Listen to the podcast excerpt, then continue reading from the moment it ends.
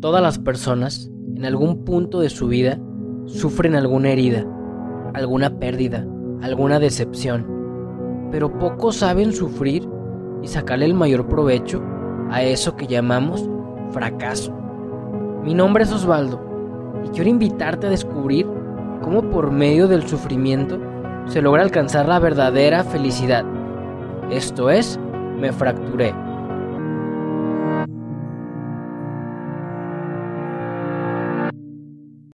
¿Qué tal? Bienvenidos a todos. Este es tu podcast Me Fracturé. Te tengo una mala noticia. Este es el penúltimo capítulo de la temporada 2. Ya estamos en el 18, pero hoy tenemos un testimoniazo. Hoy te presento el capítulo, chécate cómo se llama. Como cuando andamos en el carro y no sabemos ni en dónde andamos porque se nos acabaron los datos y andamos sin rumbo así se llama este episodio, sin rumbo. Y muchas veces andamos así por la vida cuando se nos fractura. Y es por eso que hoy tenemos una invitadaza. Ella es Fer.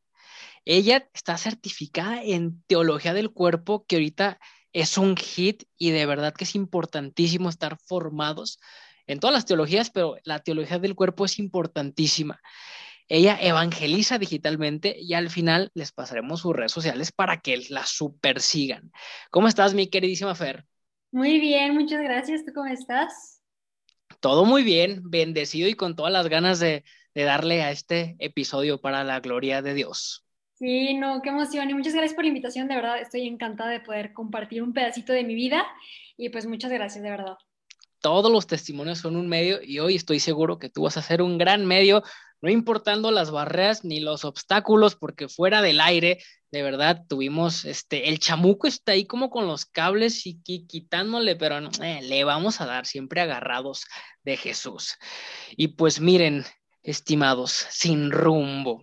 Yo creo que todos en algún punto estamos sin rumbo, o sea, no sabemos cuál es la verdadera referencia o incluso ya sabiéndola, ya conociendo a Jesús, a veces nos cuesta y perdemos ese norte, pero siempre, siempre es por una herida, siempre. El pecado es una herida. Entonces, hoy, mi queridísima Fer, te vamos a hacer los micrófonos para que nos cuentes cómo fue que encontraste ese rumbo a través de una fractura. Sí, pues Ahora sí que bueno, nuevamente gracias y les iré platicando un poquito.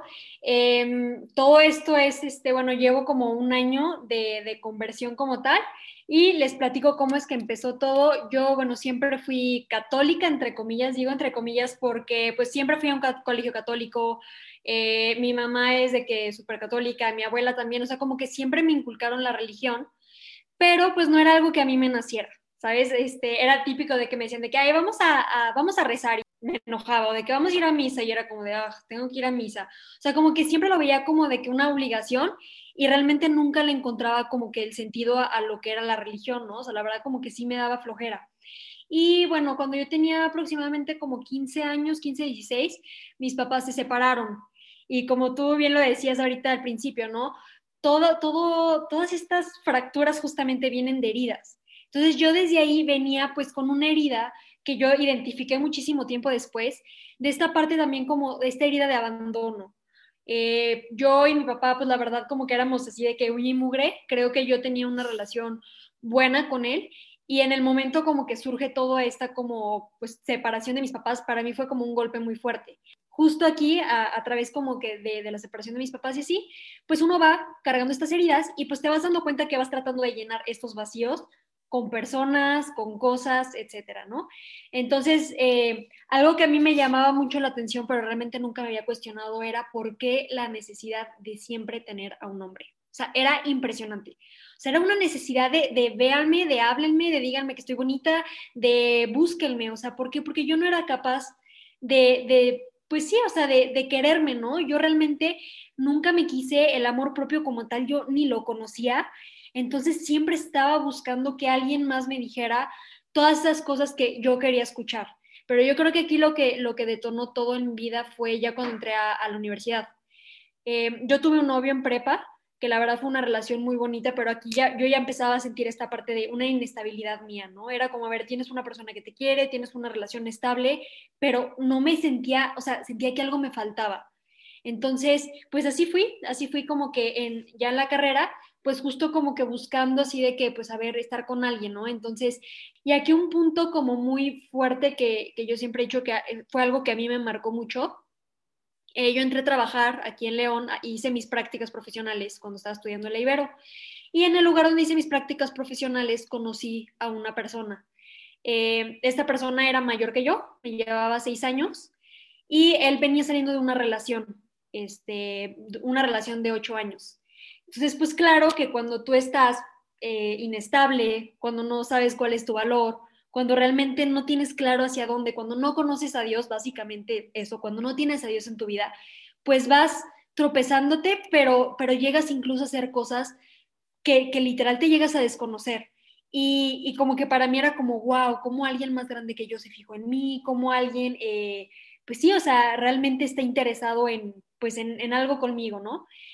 Eh, llegó un punto en el que la, ni siquiera fue relación, fue un año, yo estuve un año saliendo con él, nunca, nunca se formalizó nada, pero yo era literalmente como la otra, o sea, él, él había terminado su relación, entonces claro que regresó con la, la exnovia y yo seguía ahí, pero yo ya llegó un punto en el que yo me desconocí, o sea, yo dejé todo por él, todo.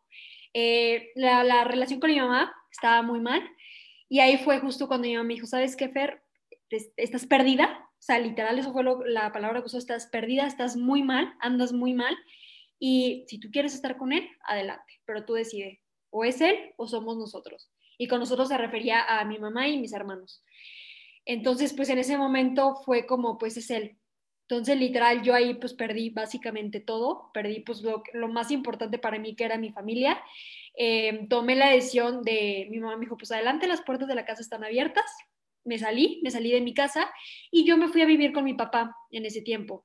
Mi papá, bueno, cabe mencionar que mi papá es alcohólico, entonces obviamente pues también con él situaciones pues muy difíciles que también yo llegué a vivir. Llegó un momento en el que la bomba explotó, o sea, yo ya me di cuenta así de todo, fue todo súper tóxico, horrible, yo llegué a, per a, perder muchas relaciones en ese inter, como yo ya, ya me desconocía, o sea, pues obviamente la gente más cercana a mí se empezó a alejar. Eh, más que nada se alejaron pues también por su bien, porque yo ya no era una persona pues estable, sana, todo terminó mal. Yo ahí decido renunciar a mi trabajo, fue un año así, un año donde yo, o sea, llegué al punto de que yo ya estaba tan mal emocionalmente que incluso físicamente se podía notar, o sea, yo ya estaba flaquísima. O sea, muchas personas se acercaban conmigo, me decían, fiestas y en sí comes. Eh, llegaron a creer que era anoréxica, que era bulímica, de lo mal que ya me veía, o sea, ya físicamente me veía muy mal, o sea, a mí me, me acabaron en ese momento, ¿no?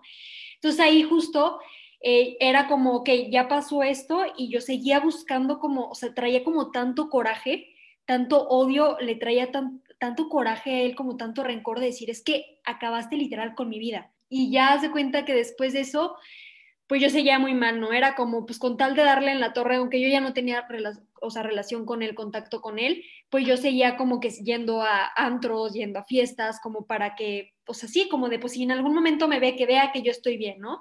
Y aquí empecé a caer en esta parte también.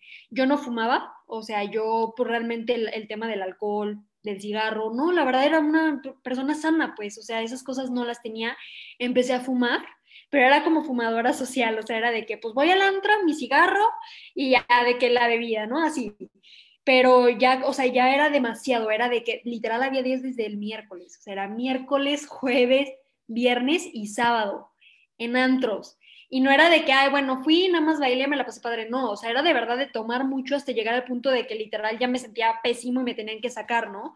Entonces, fue así, fue, fueron bastantes meses en este ambiente que incluso mis amigas de ese momento que eran con las que iba al antro también se alejaron, o sea, me dijeron, Fer, es que de verdad como que, como que ya bájale dos rayitas, o sea, ya estás muy mal, te vemos muy mal, y yo no me daba cuenta, yo seguía perdida.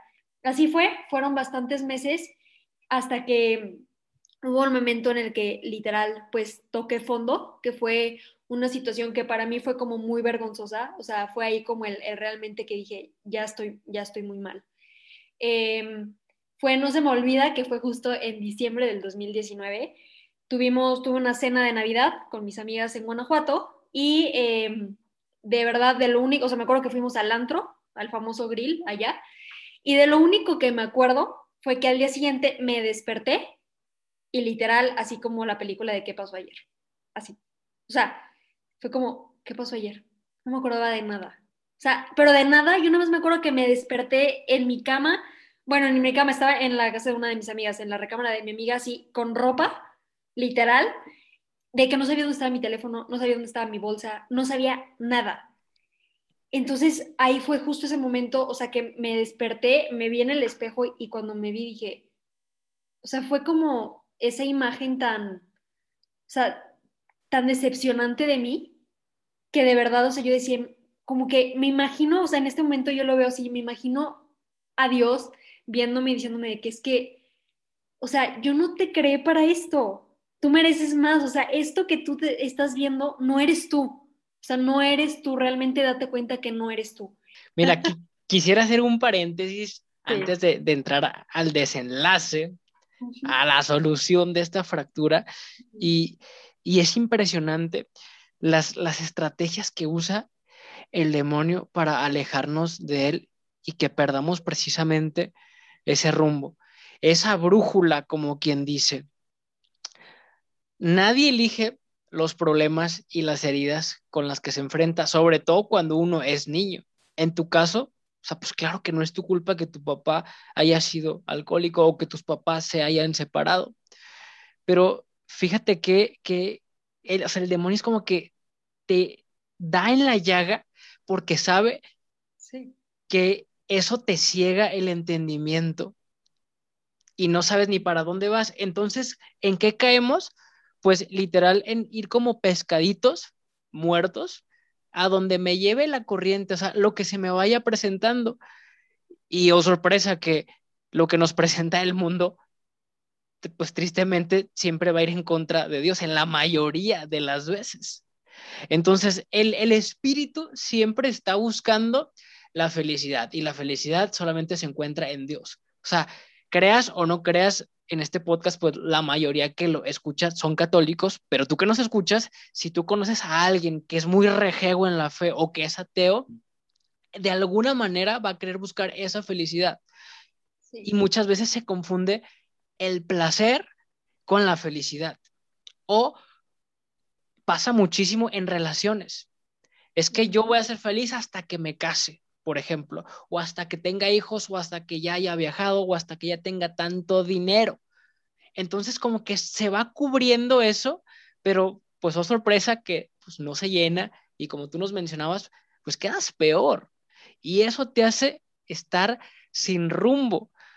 Yo creo que un buen tip para que la gente se pueda dar cuenta de a ver cuál es tu rumbo o cómo sabes si ya perdiste el rumbo sería preguntarle qué quieres y por qué lo quieres. O sea, si alguien te hubiera preguntado en ese momento, quizás como que es una pregunta que te agarra bien en curva.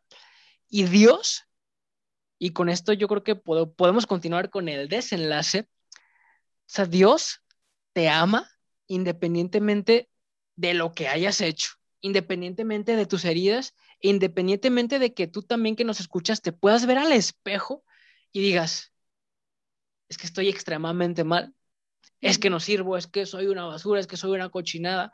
O sea, no puedo creer hasta dónde toqué fondo, porque Dios permite precisamente esas fracturas para que nos demos cuenta. Me llama mucho la atención que tú mencionas que eso apenas fue en el 2019. O sea, es impresionante la, la gracia de Jesús, o sea, que en tan poco tiempo estás aquí toda feliz, pero vamos para allá fue lo que sucedió. Justo. Y eso que, dices es súper real, el hecho de que Dios permite que pasemos por situaciones así para encontrarnos con Él. O sea, y me quedó clarísimo. Y ahí eh, me acuerdo que regresé a León, justo pues ya iba a ser Navidad. Entonces, en Navidad horrible, me sentía súper deprimida, súper triste, era un vacío muy grande. Y conocí a una persona en ese tiempo que se hizo mi novio, fue mi última relación.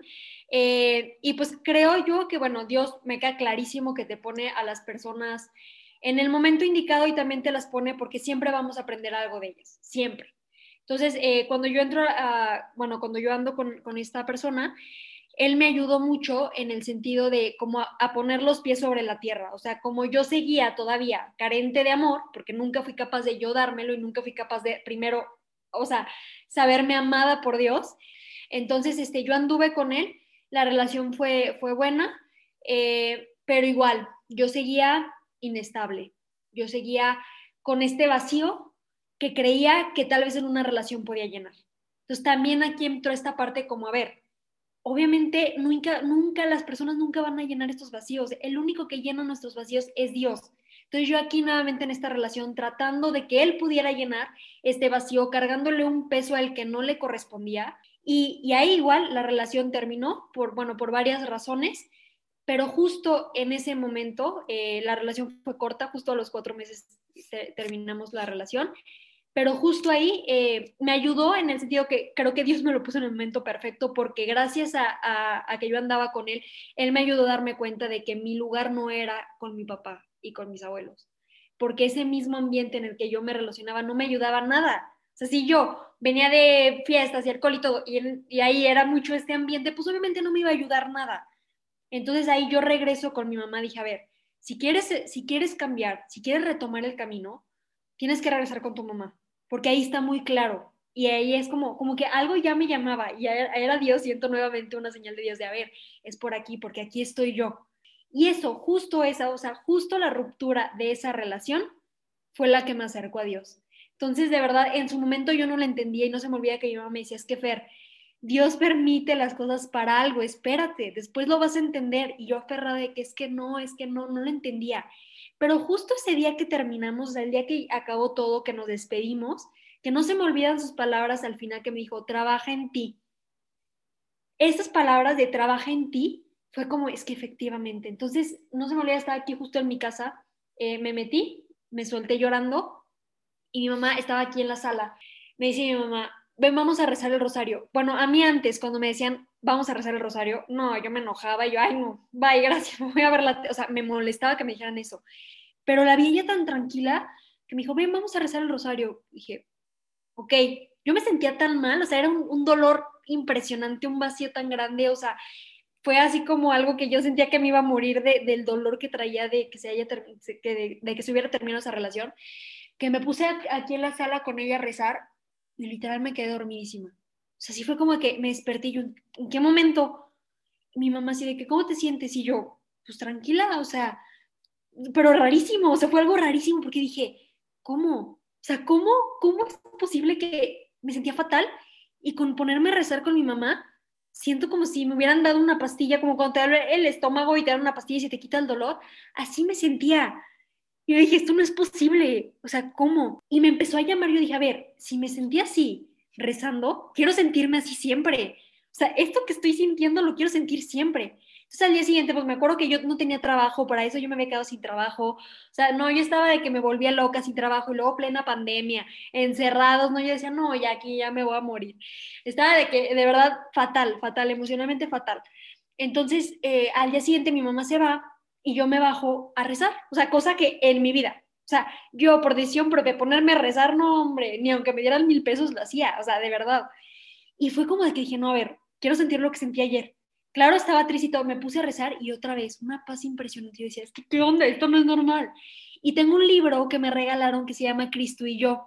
Y no se me olvida que lo abrí y lo primero que me sale es, te voy a restaurar. Y yo dije, no es cierto. O sea, de verdad fue como, no, me solté llorando. Lo empecé a leer y esto es una broma. Tal cual decía, o sea, ese libro me encanta porque es, lo siento muy como Jesús hablándote directamente. Entonces fue como, eso fue como, o sea, de verdad, si lo dejo entrar me va a ser nueva, o sea, era algo que lo sentí tan, tan para Fer en ese momento, que empecé como con estas ganas de, no podía, o sea, para mí era como mi medicina, era, me sentía triste, me ponía a rezar, eh, sentía que quería otra vez llorar, me ponía, o sea, fue como esta medicina que me fue haciendo sentir bien cada día. Y fue impresionante cómo fue Dios apareciéndose en mi vida.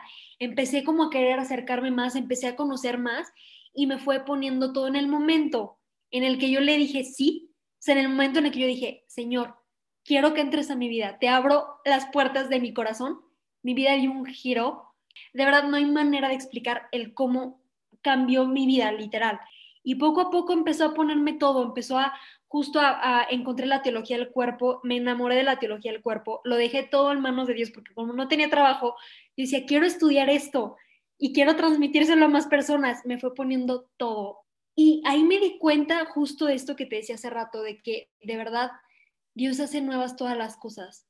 ¿Por qué? Porque yo dejé de, de hacerme la víctima, dejé de, de estar en este círculo vicioso de yo es que todo me pasa a mí, porque así viví por muchos años. Y con todo esto que he vivido, sé que puedo llegar a más personas y fue algo que Dios me fue poniendo, así lo entendí.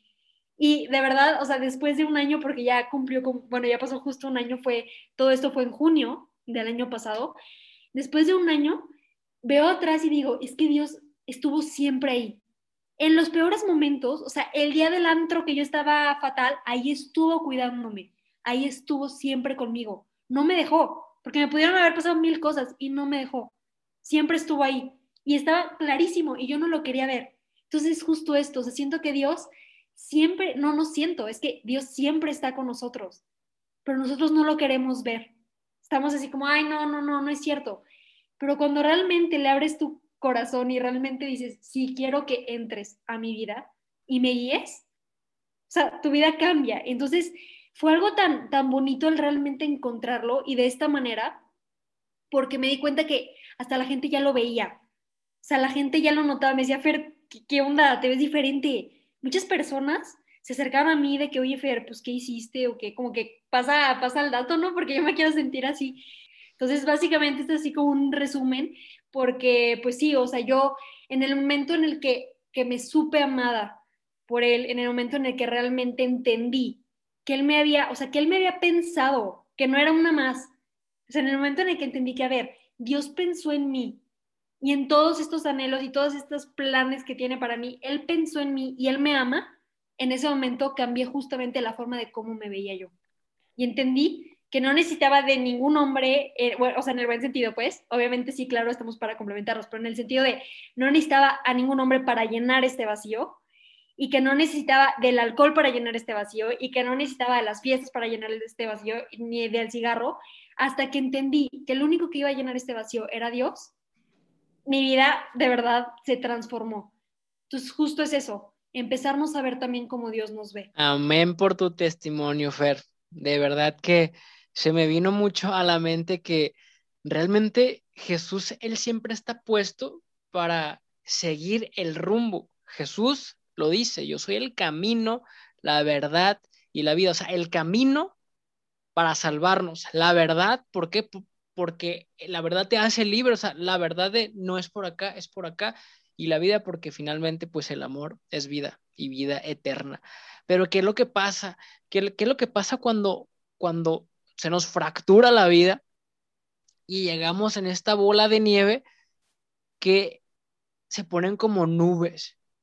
Y aunque detrás de esas nubes está Jesús, no alcanzamos a ver, pero Dios siempre está en uno de los dos más grandes regalos que tiene el ser humano.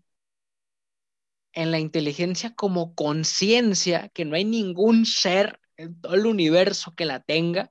O sea, un animal no sabe que sabe todo, lo hace por instinto, pero esa conciencia de saber qué está bien, qué está mal, la capacidad de amar, me llama mucho la atención de que a pesar de que tú decías, y muchos lo somos, yo también lo fui, católico light, o sea, este, esa conciencia de que aunque te hubieras criado en una isla desierta, siempre vas a saber qué está bien y qué está mal, no es fruto de la construcción social, es, es tu alma precisamente y la voluntad, que es el mayor regalo.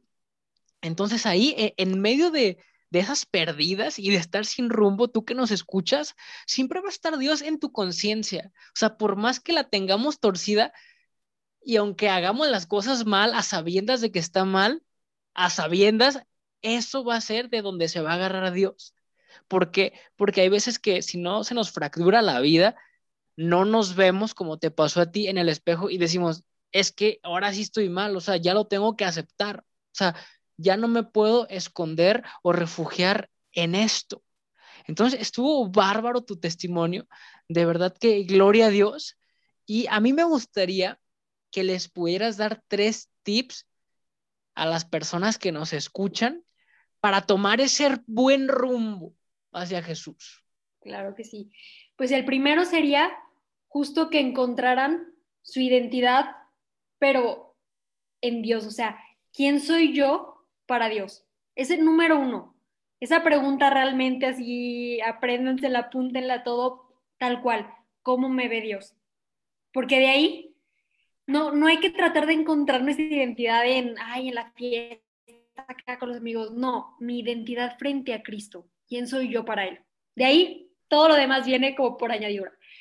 Otro, el dos, es justo el, el que estén conscientes de sus heridas. Muchas veces por desconocimiento no nos damos cuenta, o sea, yo no conocía el tema de las heridas, yo no sabía que había heridas, que vas como cargando, que, que desde el nacimiento hay heridas, pero que si ven algo en ustedes que de plano no, que saben como de, es que esto no va por aquí, esto no está bien, estoy actuando de una manera no sana, ojo ahí, eh, porque justo ahí es cuando uno tiene que aprender a identificar esas heridas y sanarlas y trabajarlas.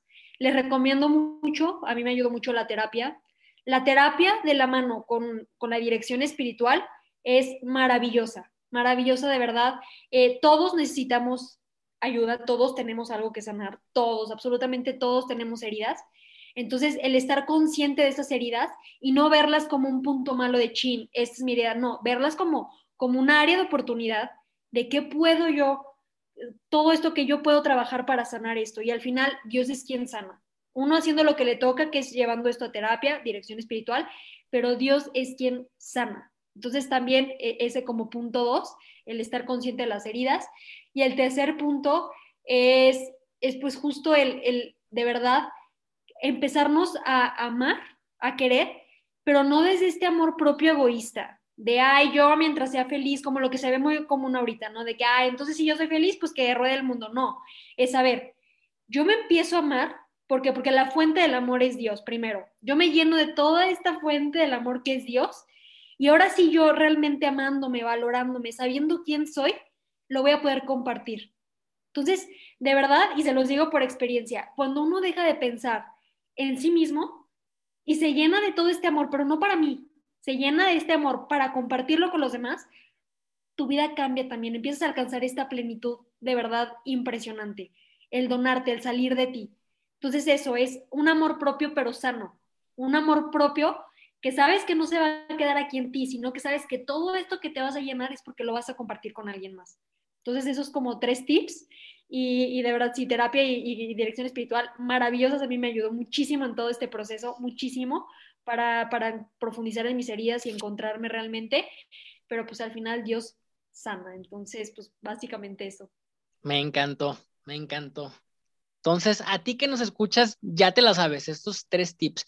Conócete quién eres y quién más que tu creador. O sea, Él te creó, Él te va a decir, mira, aquí.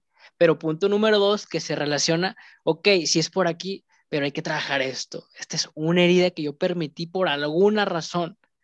Y perdónate, ámate tal cual como eres, con tus dones, con tus talentos, con tu pasado, y eso va a hacer que tengas el rumbo ahí sin que se te pierda nunca. De verdad, mi Fer, muchísimas gracias por tu testimonio y antes de terminar, para que te sigan, es más, le, ahorita que digas sus redes sociales, le picas en stop para que la vayas a seguir. ¿Cuáles son tus redes sociales? Gracias, es tan cerca de mí, estoy como tan punto cerca de mí en Instagram, así como la canción, no sé si la han escuchado. Hay una canción que se llama Tan cerca de mí como esa canción.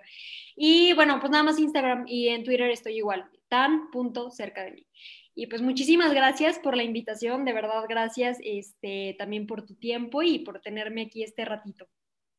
No, al contrario, bendiciones hasta allá, hermana. Y a ti que nos escuchas, pues ya te la sabes. Muchas veces podemos andar sin rumbo en la vida, incluso ya conociendo a Jesús, o sea, incluso ya conociendo a Jesús, pero este camino de la conversión, pues no es un camino recto, o sea, siempre hay curvas, hay subidas y hay bajadas, pero eso es la santidad, es caerte y levantarte de cada fractura y de cada problema. Si te gustó este capítulo, ya te la sabes, compártelo. Estamos en todas las redes sociales, Insta, YouTube, Spotify, como arroba me fracture.